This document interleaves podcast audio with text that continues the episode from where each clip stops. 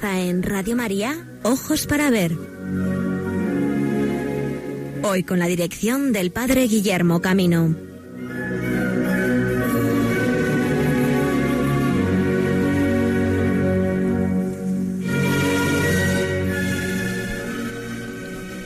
Buenos días amigos y amigas de Radio María, bienvenidos a esta nueva edición de Ojos para Ver en esta su segunda semana del mes de agosto, día de Santo Domingo de Guzmán. Por eso de un modo especial comenzamos nuestro programa felicitando a la familia dominicana en el recuerdo de su santo fundador, uno de los santos que junto a San Francisco, Santa Teresa, quizá también San Bernardo hayan constituido algunos de los ciclos más interesantes dentro de la representación de su figura en la historia del arte. No podemos, por menos en este programa dedicado al arte cristiano, pues recordar la impronta significativa de toda esta orden, la orden de predicadores, en el servicio de la palabra, en el esplendor de la verdad y de la belleza a través del arte cristiano. Felicitamos a los numerosos artistas pertenecientes a la orden dominicana que siguen haciendo la verdad de que el Evangelio brille como brilló la estrella en la mente, en el corazón de Domingo de Guzmán.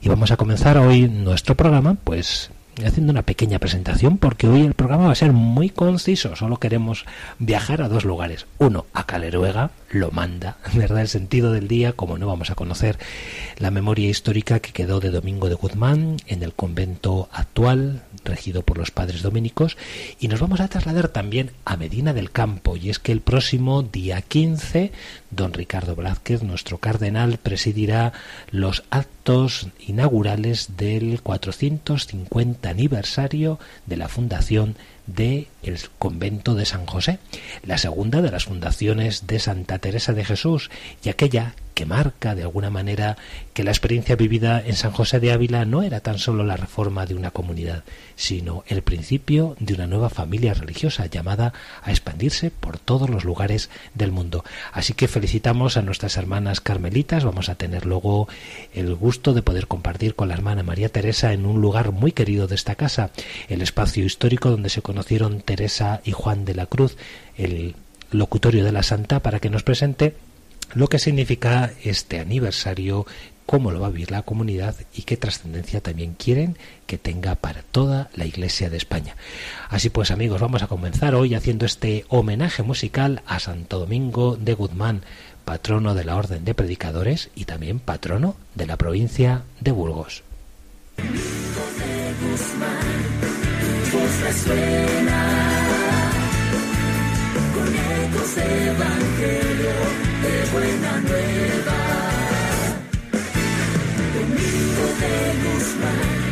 Tu voz resuena con ecos de evangelio de buena nueva. Caleruega tu cuna, vio nacer una estrella que esclareció las sombras, que iluminó la tierra Guzmán y de Asa nace una estirpe nueva que por muchos caminos, que por muchos caminos fue rompiendo fronteras.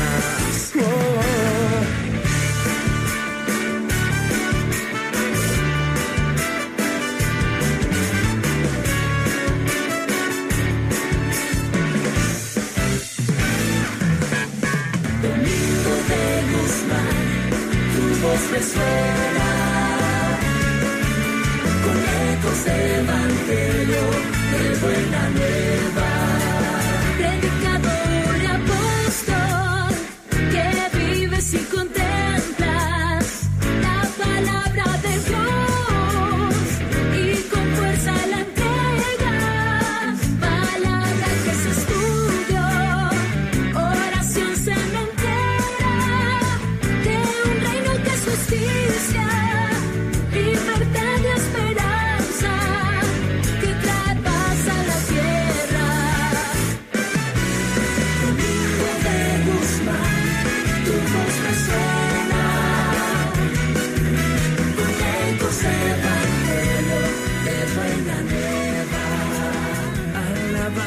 decir, predicar es tu esencia, hablar siempre con Dios, lo de Dios nos enseña.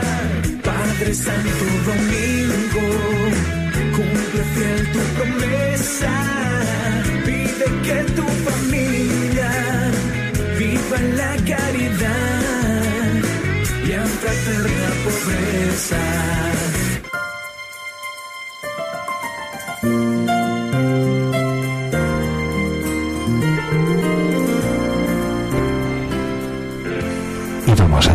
En primer lugar a, la provincia de Burgos, al Caleruega, para que el Padre Jesús Martín nos presente las huellas de Santo Domingo en esta su casa natal. Hoy la diócesis de Burgos y también toda la provincia se traslada a este lugar de un modo significativo para honrar a Santo Domingo Guzmán, patrono de esta tierra. Pero de un modo especial para todos aquellos que queráis conocer las huellas de Santo Domingo, podéis asistir, acudir a su casa de espiritualidad y conocer también los poquitos espacios, pero muy significativos que nos quedan de la vida de este santo. Vamos a agradecer al Padre Jesús que nos atienda en esta mañana, día de fiesta.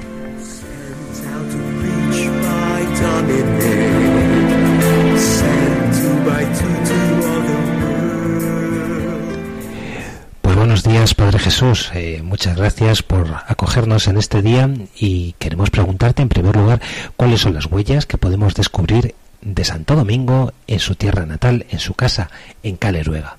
se encuentra pues el sitio donde él nació, el sitio de la familia, de los padres, y en fin, en torno a eso pues se va construyendo la historia. ¿Por qué motivo pues nacieron aquí? ¿Quiénes, quiénes eran sus padres? Pues unos señores feudales que recibieron esto pues por parte de los señores de Aza, grandes señores feudales, y un miembro de aquella familia se casó con un joven llamado don Félix, ella doña Juana, y vinieron a vivir aquí. Y luego aquí pues nació su hijo. Se conservan recuerdos, se dice del sitio exacto pues donde estaba la alcoba de los padres y por lo tanto el sitio por donde nació Santo Domingo. Padre, en las edades del hombre, la edición de Toro, desde el primero de los lienzos que se encuentra en la segunda sede, refiere el bautismo de Santo Domingo. En primer lugar, la, la visión que su madre, la Beata Juana, tuvo mm, de Santo Domingo de, de Silos, ¿verdad? De que iba a nacer su hijo. Eh, ¿Cuál es el lugar del bautismo? ¿Hay una referencia? Es en la parroquia. La parroquia ya estaba construida para entonces, entonces este niño, este ciudadano va a nacer aquí y lo llevan pues al bautizo a la parroquia. Esa parroquia se conserva, lo que no se conserva, no sé si le interesa el dato, no se conserva aquí es la pila bautismal, porque Santo Domingo nace en el 1170, es bautizado.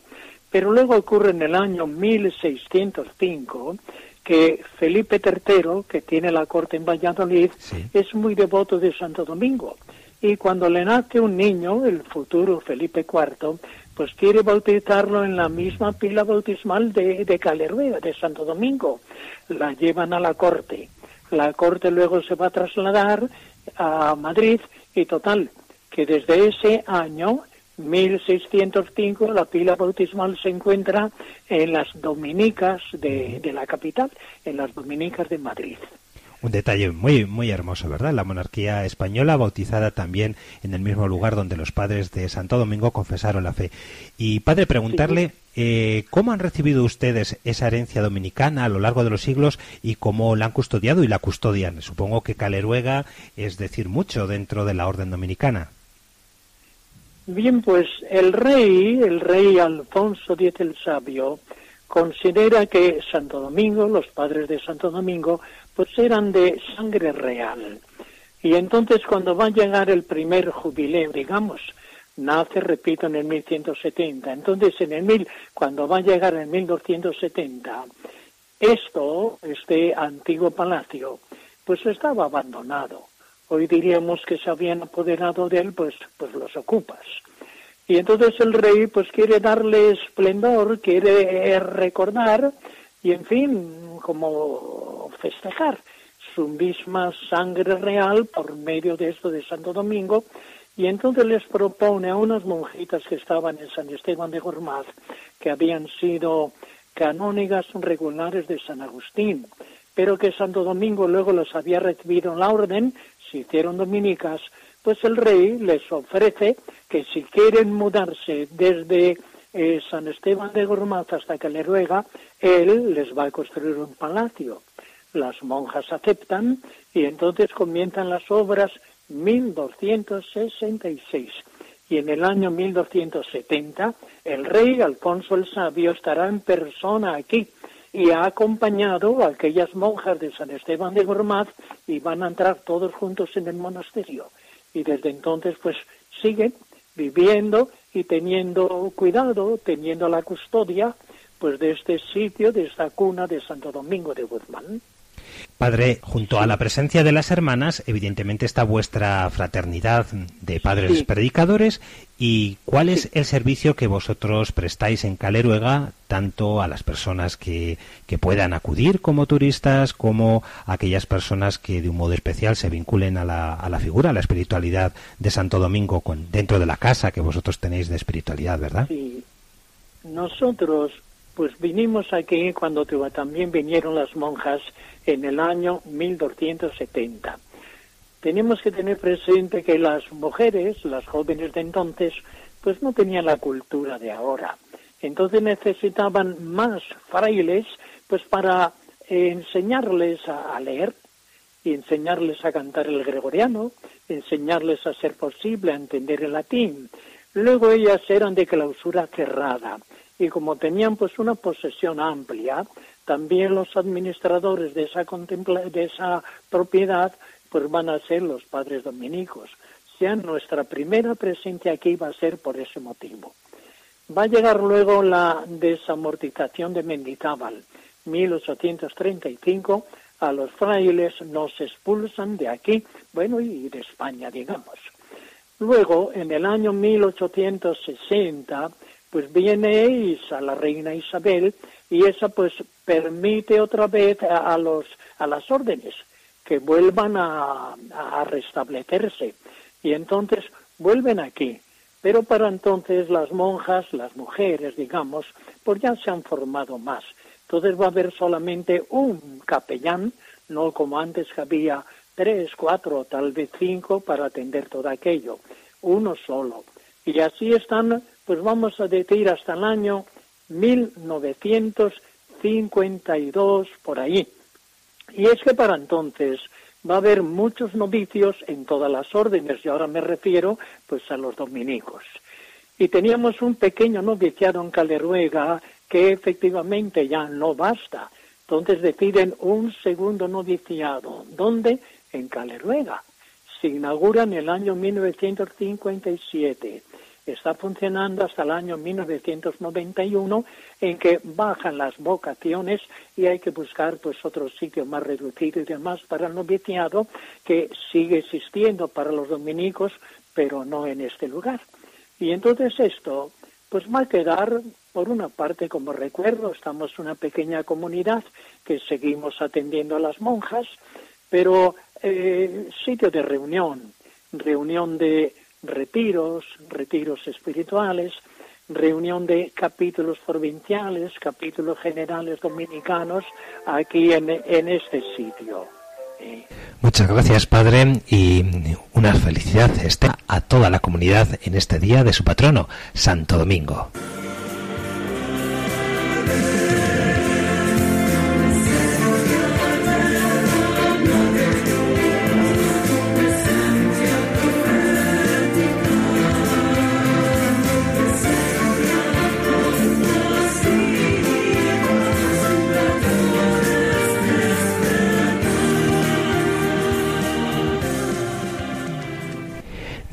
De Santo Domingo, también desde este programa Ojos para Ver, queremos hacer un recuerdo de los principales ciclos iconográficos de la figura de Santo Domingo. En primer lugar, habría que decir que la iconografía básica de Santo Domingo, como más lo conocemos en las esculturas, es con el atributo del libro, sino del estudio, de la predicación y del anuncio del Evangelio. Pero si nos remontamos eh, a los ciclos más extensos, habría que señalar que el primer ciclo importante en la representación de la vida de Santo Domingo lo constituye el arca de su propia sepultura, su sepulcro, conservado, como bien sabéis, en la iglesia de Santo Domingo de Bolonia y que fue comisionado en el año 1265 por el capítulo general de Montpellier. En él se representan distintos momentos de la vida de de Santo Domingo alguno de sus milagros, de sus visiones. Otro de los ciclos importantes que ya se empieza a representar en el siglo XIV es eh, las nuevas maneras de orar, es decir, las, los ocho modos orantes que según la tradición Santo Domingo mantenía en la noche. Y si nos referimos quizá aquí en nuestro país, en España, a los ciclos más conocidos, pues en primer lugar hay que recordar que es a partir del siglo XIII cuando se representa la figura de Santo Domingo con un nuevo atributo, el de la estrella que brilla en su frente. Eh, parece ser que alude a una visión que tuvo su abuela al igual que la representación del perro con la llama en la boca, otro habitual atributo iconográfico de Santo Domingo que hace referencia al sueño de su madre en la que vio cómo daba a luz un animal parecido, evidentemente una alusión a la predicación de, del santo, en ¿eh? la figura del anuncio del nacimiento de su hijo.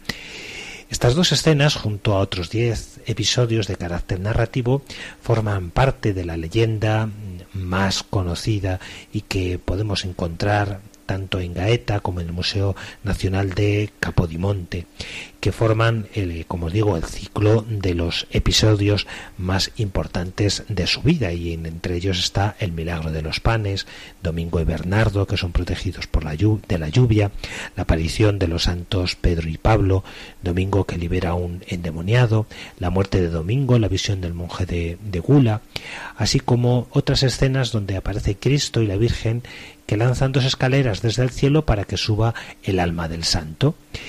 También otro de los motivos muy representados en España es el pasaje del abrazo de San Francisco de Asís y de Santo Domingo, que representa la fraternidad entre estas dos órdenes, así como el conocido motivo de la entrega de el rosario por parte de la Virgen y la aparición de la Virgen en Solano.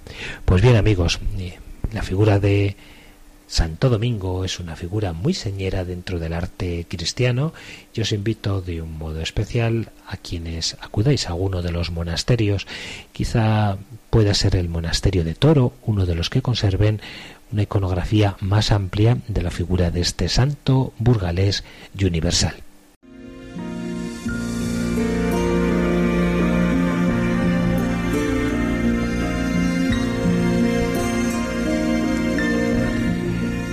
Estamos en Radio María. Esto es Ojos para Ver y os estamos acercando, amigos, hemos acercado la figura de Santo Domingo de Guzmán en el día de su fiesta. Y de santo a santa, porque nos vamos a la tierra de Teresa, ya la segunda en sus fundaciones, Medina del Campo. Como recordaba a inicios del programa, la comunidad de San José de Medina se prepara para que el próximo día 15 de agosto comiencen los actos conmemorativos de su 450 aniversario de su fundación. Eh, con ocasión de ese día, don Ricardo Blázquez, cardenal y arzobispo de Valladolid, presidirá la Eucaristía a las 8 de la tarde. La comunidad me recuerda que os transmita la invitación y también habrá un concierto muy interesante ofrecido por la Escolanía de El Escorial. Le sucederán algunas conferencias, visitas al espacio musealizado dentro del monasterio, el Museo Teresiano, y la invitación a que todos aquellos que queráis conocer el paso de Teresa por esta tierra castellana lo podéis hacer visitando su museo. Vamos a recordar en primer lugar cómo fue la fundación, casi diríamos la aventura de esta fundación que casi de mano de Teresa vamos a ir transmitiendo tu ejemplo y santidad doctora de. Nos perturbará ni nos espantará, porque solo Dios basta. ¿Qué mandáis hacer de mí? Vuestra soy para vos. Y desde Medina queremos acercaros, amigos, el relato fundacional, un relato lleno de vida que por un lado hemos recibido de la propia Teresa, que en el libro de las fundaciones nos refiere la fundación de esta casa, San José de Medina. A ella se complementa también la información que el capellán Juan de Ávila, gran amigo de Teresa, nos ofrece de estos mismos hechos, cotejando una y otra narración podemos recordar este relato lleno de vida y de simpatía que Teresa nos describe. Dice mm, así la santa que una vez hecha la fundación de San José deseó del Señor que se multiplicara los monasterios descalzos. Y a ella le vino el contento y recordó lo que el Señor le dijera. Espera un poco, hija, y verás grandes cosas. El padre Rubio le había dado como general de la orden, permiso para hacer nuevas fundaciones, precisando que éstas se hicieran en el reino de Castilla. Teresa puso sus ojos en Medina del Campo, ciudad cosmopolita, ciudad llena de vida, lugar de encuentro de hombres que recorrían los caminos de Europa y de América. Habían llegado recientemente los padres jesuitas en 1552 y Teresa en 1567 desea hacer presente también la que será su segunda fundación. Envió a Medina al capellán de San José para negociar los permisos y encontrar una casa. En la descripción que él nos hace de los hechos, junto a la descripción de Teresa, encontramos una descripción, como os decía, llena de simpatía y de una narrativa profundamente actual. Ambos lo cuentan así. De San José para no desarbolar el convento, se llevó consigo algunas monjas y a otras traídas de la Encarnación. Salieron de Ávila bien de mañana, el miércoles 13 de agosto, en unos tres o cuatro carros con mozos de a pie y Julián de Ávila a caballo. Una vez hecha una pausa en Arévalo, se encaminaron deprisa para llegar, al menos las primeras, junto a Teresa de Jesús, María Bautista, Ana de los Ángeles, las dos de San José, y con ellas Juan de Ávila y Fray Antonio de Heredia, que les había salido al encuentro y les había explicado que la casa que tenían concertada comprar era bastante y tenía un portal donde se podía hacer una iglesia pequeña, aderezándole con algunos paños. Siguieron hacia Olmedo, donde se hallaba en ese momento el obispo de Ávila, don Álvaro de Mendoza, con su familia. Pero caía la tarde del día 14 y Teresa de Jesús deseaba llegar a Medina cuanto antes, porque al día siguiente era la fiesta de la Virgen y tenía empeño en que ese día fuera cuando se iniciara la fundación de la casa. Bien entrada la noche, víspera de la Asunción, llegaron a Medina. Julián de Ávila se había adelantado para prevenir a los carmelitas de su llegada. Tomamos aderezos de altar y ornamentos para decir misa, y sin más pararnos, fuimos a pie, monjas y clérigos y el prior y otros dos o tres frailes, y fuimos por de fuera del lugar, porque era aquella hora el momento de encerrar los toros, que a la mañana se habían de correr. Y todos íbamos cargados que parecíamos gitanos, que habíamos robado alguna iglesia, que es cierto, a toparnos la justicia, estaba obligada a llevarnos a todos a la cárcel hasta averiguar a dónde iba a tal hora clérigos y frailes y monjas. Y aún no estaban obligados a creernos por las apariencias y las horas que era y tanta gente comandaba por las calles, que por la mayor parte, con tal ocasión, suelen ser los que entonces andan los muy perdularios y vagabundos del lugar. Llegaron por fin a la casa. Llaman al mayordomo y le piden de parte de su señora que desembarace la casa de inmediato. Ay, señor, dice Teresa, como ya nos vimos dentro y que faltaba poco para venir el día. nos vierais a todos los que allí estábamos, a unos barrer, a otros colgar paños, a otros aderezar el altar, a otros poner la campana. De manera que ya quería amanecer. Nos faltaba de dar otra alborada en casa del provisor para que mandase a un notario, nos diese testimonio como aquel monasterio se hacía con autoridad y bendición del prelado. Se puso el altar en el zaguán, las paredes cubiertas de paños, se colocó la campanilla que alertó a los vecinos. Estos se asomaron curiosos, entraban a ver lo que estaba hecho, quedaban medio espantados, ni sabían qué decir, mirábanse unos a otros, cada cual debía de llamar a sus vecinos y conocidos, de suerte que se llegó tanta gente que no se cabía. Dijo la misa Fray Antonio de Heredia, prior de los carmelitas, y dejó el Santísimo en un arca que había llevado Teresa de Jesús. Las monjas oyeron la misa tras el resquicio de una puerta. El monasterio de San José de Medina del Campo había sido así inaugurado felizmente el amanecer del 15 de agosto de 1567, festividad de la Asunción de María. Y dice Teresa, yo estaba muy contenta, porque para mí es grandísimo consuelo ver una iglesia más a donde había Santísimo. Precisa Teresa en el libro de las fundaciones que, acostumbrada como estaba a que el Señor le inspirara en momentos como este alguna revelación, se quedó un tanto triste, pues no percibía nada. Y sin embargo, pasado un tiempo, el Señor le dijo, ¿qué más quieres, Teresa? ¿No ves que esta fundación de Medina ha sido un milagro?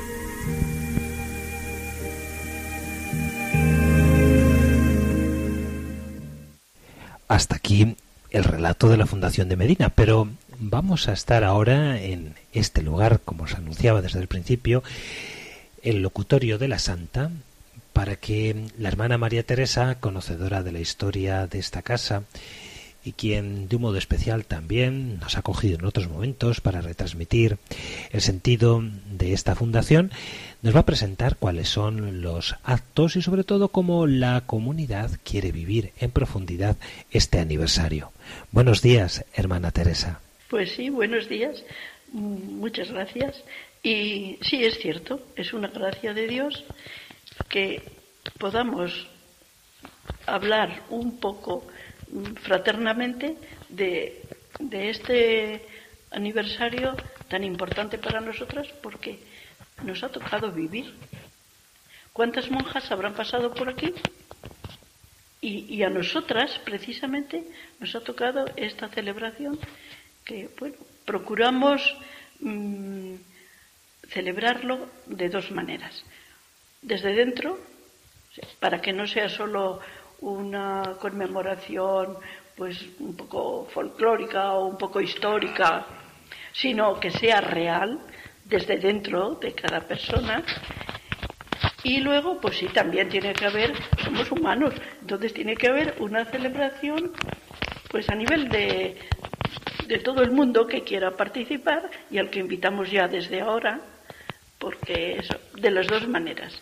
También a celebración, a celebrar estos 450 años, que son día a día, son muchos días y muchas personas que han, que han vivido en ellos, con los ojos abiertos, digo yo, como leíamos la mística de los ojos abiertos, o sea, mirando a Dios, por una parte, esa sería mirando a Dios en nuestra vida desde dentro, y a los hombres y a todo lo que nos rodea, buscando responder con verdad y con los hechos a unas palabras que Teresa de Jesús, nuestra madre, oyó pues al, en un momento de noche oscura de decir, pero ¿dónde me meto yo? ¿Qué hago? ¿Qué va a pasar aquí? Porque es que me supera. Y entonces oyó dentro de sí una voz que, como una voz que la decía, un, espera hija y verás grandes cosas. Entonces, esto es cierto. Ahora lo estamos viviendo, o sea, viendo ciertamente que las hubo, mirando todo lo de atrás, pero que las continúa también hoy.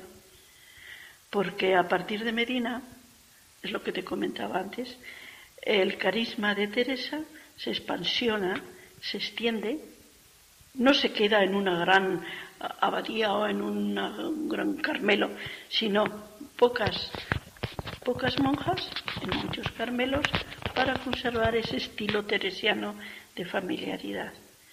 Y Dios no se queda corto en las promesas, sino que las supera a su manera y a lo grande.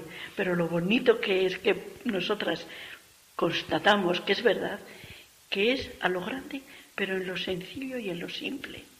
Y eso es lo que nos entusiasma, de verdad. Entonces nosotros, nuestras celebraciones van a ser, y ya se están realizando, eh, nuestro interior, desde nuestro corazón, con toda la sencillez y simplicidad al estilo de Teresa de Jesús. O sea, que es nuestro estilo, porque somos castellanas, como ella, bueno, eh, también está Nora, que es, pero, y está Margarita, que es de África, pero está asimilado ya, o sea, nos encontramos tan en nuestro estilo, todas aunque seamos distintas, y en la espontaneidad de la verdad vivida, en el trato interior, en la confianza, en el amor, que es nuestro ser auténtico y real, porque si no nuestra vida de comunidad no sería verdadera. Pero así sí. Y pues Teresa nos lo iba a decir, eso es lo que veo yo, una gracia de Dios. Nos lo ha metido dentro, que la verdadera celebración es ese trato amoroso con Dios, estando siempre con quien sabemos nos ama y que habita en nosotros. Y eso no solo en nosotras, monjas, sino en todo el mundo. O sea, toda persona, y tú lo sabes bien, tiene a Dios dentro de sí. Y entonces eso es lo que nosotros pretendemos ahora, al celebrar este 450 años de vida, pues primero agradecerle a Dios que sin arte ni parte ni mérito de nuestra parte, pues nos ha llamado a vivirlo. Por esa parte, gratitud. Nosotras, cada una, a vivir este don maravilloso de un amor que nos supera y, y claro, por nuestra parte, poniendo un poco también una respuesta, ¿no? En una fidelidad renovada y fortalecida, porque nos impulsa a vivir al estilo de Teresa de Jesús, todas juntas. Y bueno, pues eso es que nos empuja también esta manera de, este estilo teresiano, a comunicar, a no quedarnos encerradas en nosotras mismas, sino a expandir esta forma de vida, este amor, este estilo, aunque no todos vayan a ser carmelitas descalzos ni carmelitas descalzas, sino este estilo de simplicidad, de sencillez, de saber encontrar a Dios dentro de cada uno. Ay, eso sí que es, a mí de verdad que me entusiasma eso, que sin, sin, no sé, eso, sin motivo, sin razón, sin ningún mérito, pues Dios se haya fijado en una y te diga, tú aquí. Y, y, y- y que no, no sé, porque eso para mí es, es tan profundo, tan íntimo, que lo querrías, yo comprendo perfectamente a Santa Teresa cuando decía, quisiera engolosinar a todos a que probaran y el que y que se lo diera a quien piense que miento, de verdad. Yo eso sí que lo veo, que es verdad, que Dios nos habita a todos en el fondo de nuestro ser y que le encontramos siempre. Ahí está nuestro deseo, nuestro afán, nuestra meta, como muchas veces decimos en las reuniones comunitarias nosotras, ¿no? Que nos encantaría hacer gente, grupo, que todos puedan vivir esta experiencia que entusiasma y que transforma la vida. Entonces, eso a nivel de dentro. Luego, a nivel de fuera, vamos, que esto se pueda comunicar o ver o así, pues dentro de nuestra sencillez y de nuestra simplicidad, pues somos testigos. Por ejemplo, pensábamos en encuentros de oración en el patio de donde estamos aquí, en este patio, porque somos testigos de una vida plena, feliz, entusiasmada, enamorada. O sea, unos encuentros con Teresa de Jesús, que también ella estaba feliz, enamorada, súper, todavía muchísimo más. Quizá para que nos entendáis mejor en este diálogo de hermanos que estamos manteniendo San María Teresa y yo, es que estamos en un lugar muy especial, porque si tú es eh, la fundación de Teresa, eh, el solar, y buena parte de las paredes prácticamente son originales. Estamos en el lugar donde, donde ya entró aquel, eh, aquella noche del 14 de agosto de 1567. ¿Y qué se encontró? Pues básicamente una casa que posee un zaguán muy grande, después se ha ido compartimentando en, en tres espacios, la huerta y esa muralla eh, caída que ella vio al día siguiente al amanecer, ¿no? Y todo este espacio las hermanas lo han conservado, lo han efectivamente lo han consolidado, pero el patio a que se refiere San María Teresa es aquel patio, aquella huerta que conoció Teresa. Y este, y este ambiente también, o sea, esto están las mismas paredes, están conservadas todas y lo que está allá, que es tapial, que se caía, entonces les han puesto un yeso para que no se caiga, para que se conserve. Y la, el piso de arriba está tal y como. Y en concreto, eh, estos pocos metros cuadrados en los que nosotros nos encontramos, ¿verdad? Fue, fue la iglesia. Eh, ¿Nos recuerdas aquel momento tan bonito de cómo fue aquella primera Eucaristía celebrada en esta casa? pues es que es casi, es casi como de, de novela, vamos, es que decimos muchas veces, las fundaciones de las Santa Madres tenían que leer como un libro de aventuras, porque que que venga Santa Teresa con ocho monjas, se encuentra en una casa derruida, porque no tenía más que esta parte de abajo, y luego el piso con cuatro, cinco habitaciones, pero todas en muy mal estado. Que sea una noche en que de fiesta, porque ellas decían que no nos vea nadie. Resulta que las vio todo el mundo porque Ahí ya hubo un cambio de la mentalidad antigua de la clausura, que no se viera nadie, que no sé qué. Resulta que ellas venían un poco, con, pues son hijas de su tiempo, ¿no?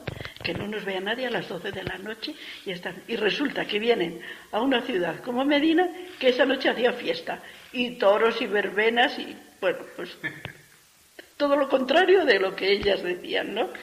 Vienen en una, en una casita, pues todo, todo roto, todo viejo. Y dicen, bueno, pues en el portal ponen un altar muy rudimentario, como no tenían otra cosa. La señora que les dejó la casa les dio unas colchas y unas, con las sábanas tapizaron las paredes porque se caían. Pusieron el altar y dijeron la misa. Claro, se van al piso de arriba y cuando ven dónde tenían su iglesia, entre comillas, porque... Era la noche. Y amanece. Pues se acerca Santa Teresa por una ventanita que todavía se conserva a mirar, porque ella en previsión ya había contratado hombres para que la guardaran el Santísimo, porque Medina además era una ciudad internacional, estilo, estilo ¿cómo se llama eso? Sí, Tánger, Tánger. No, no, con los mercados venían de todas las naciones, incluso de incluso de Polonia, de Holanda, y que venían protestantes y todo eso. Decía, bueno, vienen ahora los protestantes, según ella también les, eso, me profanan el Santísimo, me lo roban, pues que me cuidan unos hombres. Eh, eh, contrató hombres para que le guardaran el Santísimo. Y luego piensan ya en la, en la habitación, bueno, y si se duermen los hombres, ¿Qué hago yo? Y por una ventanita que daba, pues mira, ella vigilaba a los hombres que vigilaban al Santísimo. Es que eso es... Es una historia bien, simpática vivirla aquí, como lo es, de un modo, eh, lo recordamos al principio, muy carismático, el pensar que en este mismo lugar fue donde, un poquito después, encontró a su gran seguidor, Juan de la Cruz. Claro, que ella decía, yo necesito conectarme con gente joven y entonces, entre los carmelitas, pues había uno de 25 años. Ella tenía 52. Y entonces, pues, quedaron para hablar aquí, en este mismo lugar, porque él la contó que se iba a ir a la cartuja porque es que él... Y dijo, ¿qué cartuja? este no se me escapa. Y fue, después de aquella primera entrevista, fue corriendo a las monjas que estaban cenando, porque ya era eso, y entonces le dijo, ya tengo fraile y medio Pues si te parece, hermana María Teresa, vamos a escuchar una canción del musical Para siempre, siempre, siempre, que a ritmo de jotilla nos cuenta la alegría de Teresa por haber encontrado a su fraile y medio. No sabemos si Fray Antonio Heredia o bien San Juan de la Cruz, pero bueno, en cualquier caso, fraile y medio.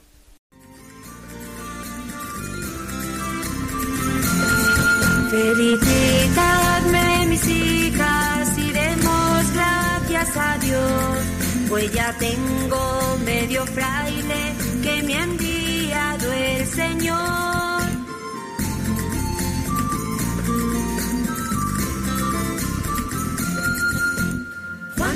De Cruz es un hombre pequeño me pareció, pero de corazón grande, que es lo que cuentan de Dios.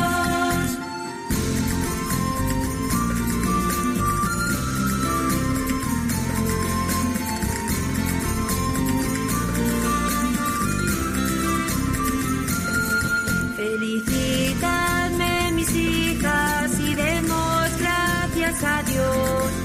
será el primer descalzo si es voluntad del Señor.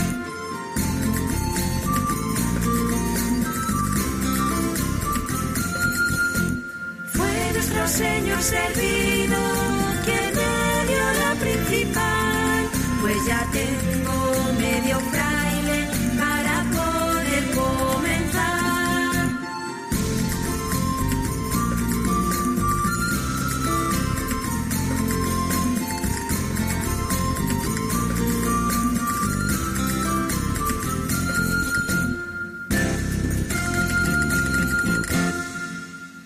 seguimos en Radio María cuando estamos a punto de alcanzar la una y cuarto, las doce y quince en el territorio insular canario.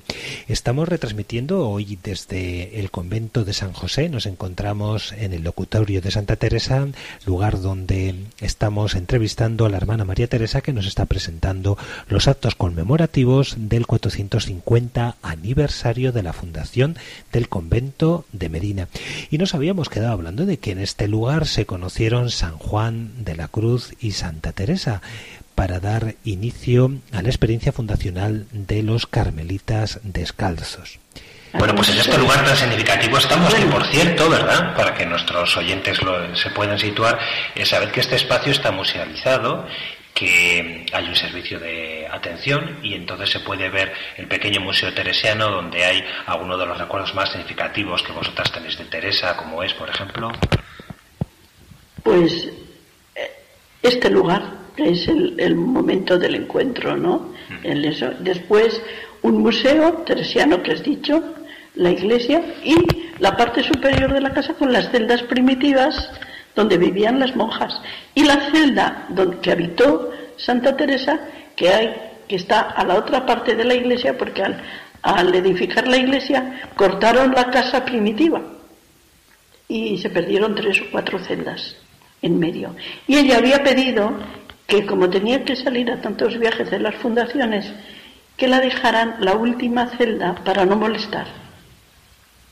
Y claro, ahora hay que atravesar la iglesia por arriba, por el coro detrás del órgano, para encontrar esa. O sea, también, y luego aparte el patio donde pues Santa Teresa iría y vendría muchas veces. Digo que de, los escritos teresianos eh, hay alguno muy significativo. Eh, ¿Qué es lo más, casi diríamos, en esa conciencia histórica, material, eh, lo que a un visitante le puede cautivar más de, de vuestro museo teresiano? Pues a nivel de documentos, por ejemplo, la primera edición de las obras, que cada monja tenía las suyas. Como ella era tan letrera, como decía ella, ¿no? Pues cada monja tenía un ejemplar en cuanto se metieron a la imprenta de las obras. Entonces, un ejemplar, bien porque otros están ya tan usados y tan viejos que no, no se pueden presentar en un eso, ¿no?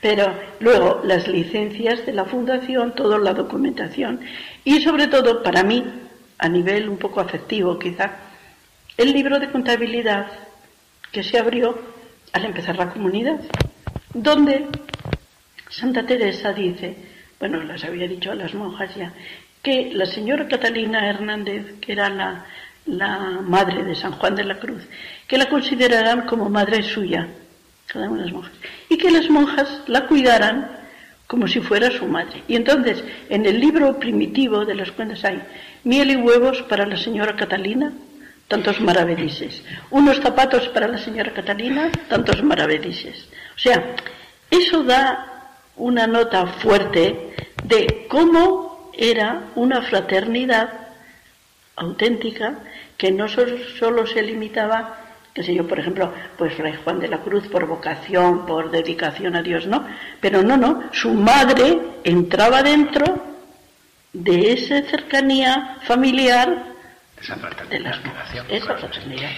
Y, Sor María Teresa, hablábamos sobre todo del itinerario que os ha supuesto para vosotras celebrar este acontecimiento, pero para personas que están en vuestro entorno también es un hecho cultural notable en nuestra diócesis. Eh, ¿Qué dos acontecimientos queréis como remarcar eh, el próximo día 15 de agosto? Pues mira, primero esa, como decía antes, mística de ojos abiertos, ¿no? Primero hacia Dios con una celebración, una concelebración.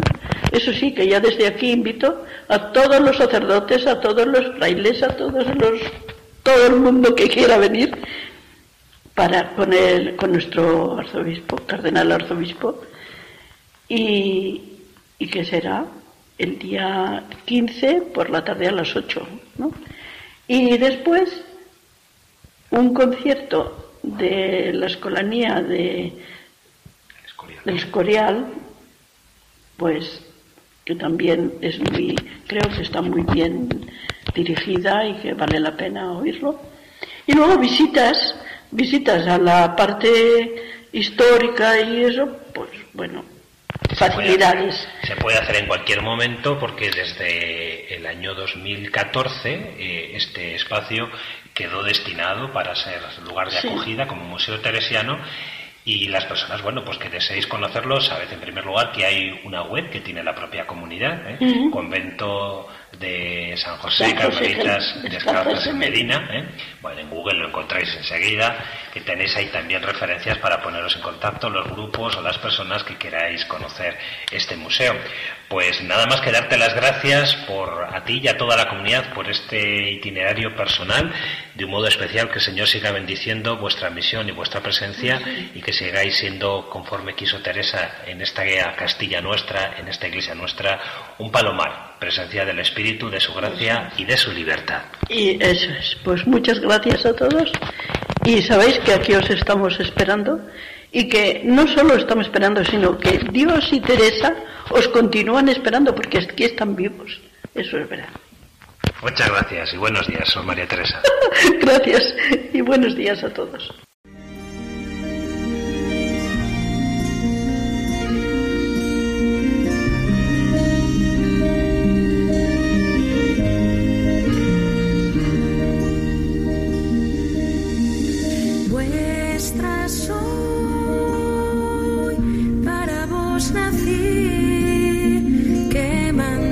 Señor.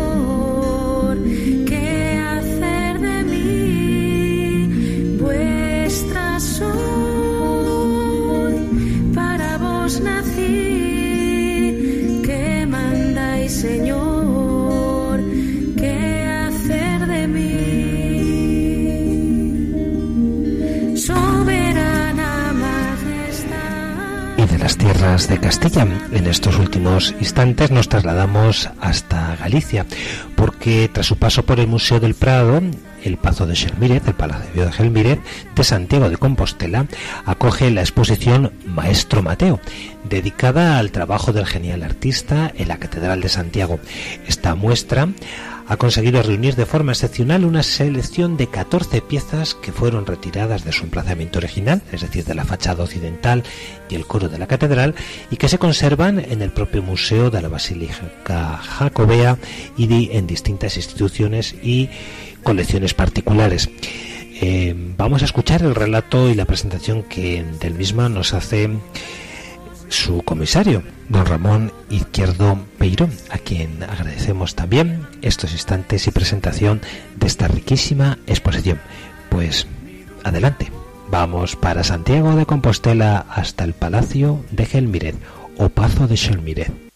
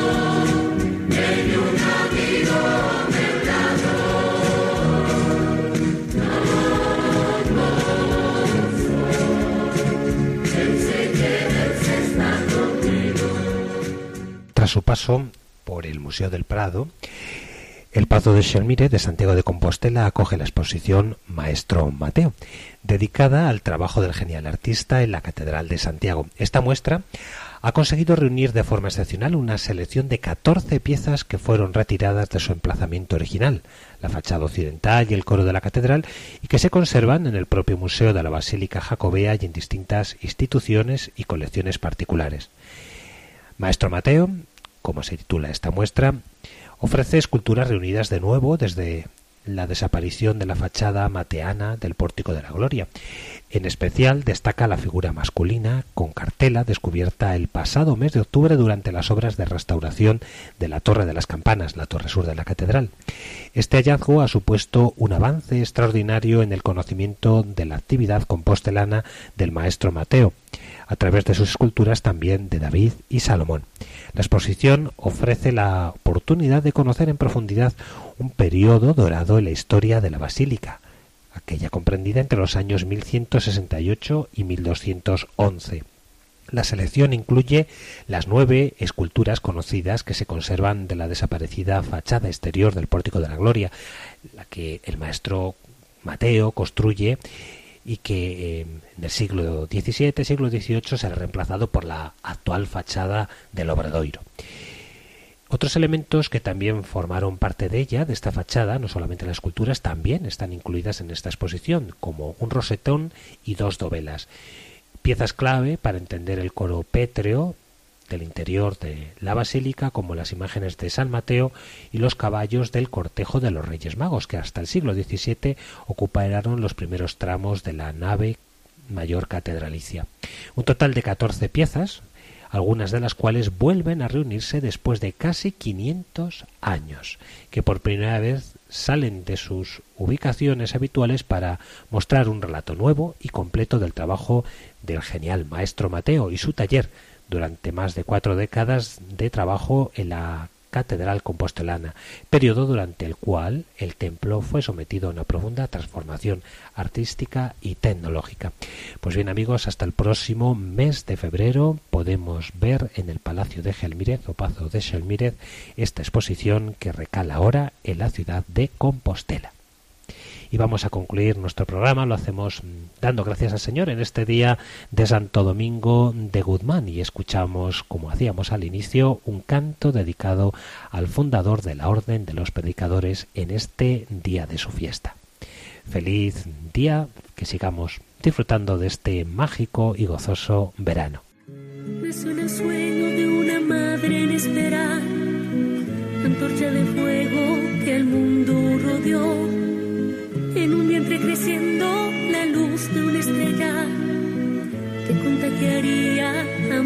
muchos de amor.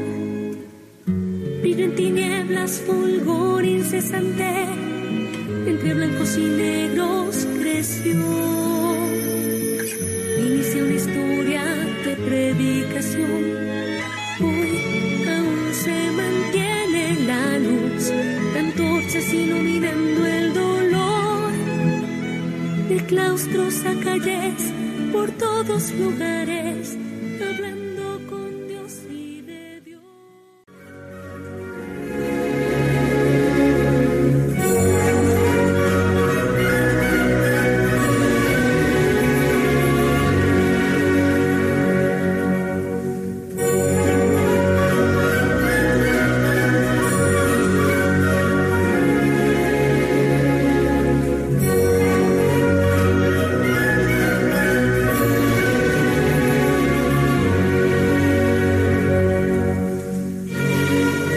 finaliza en Radio María Ojos para Ver.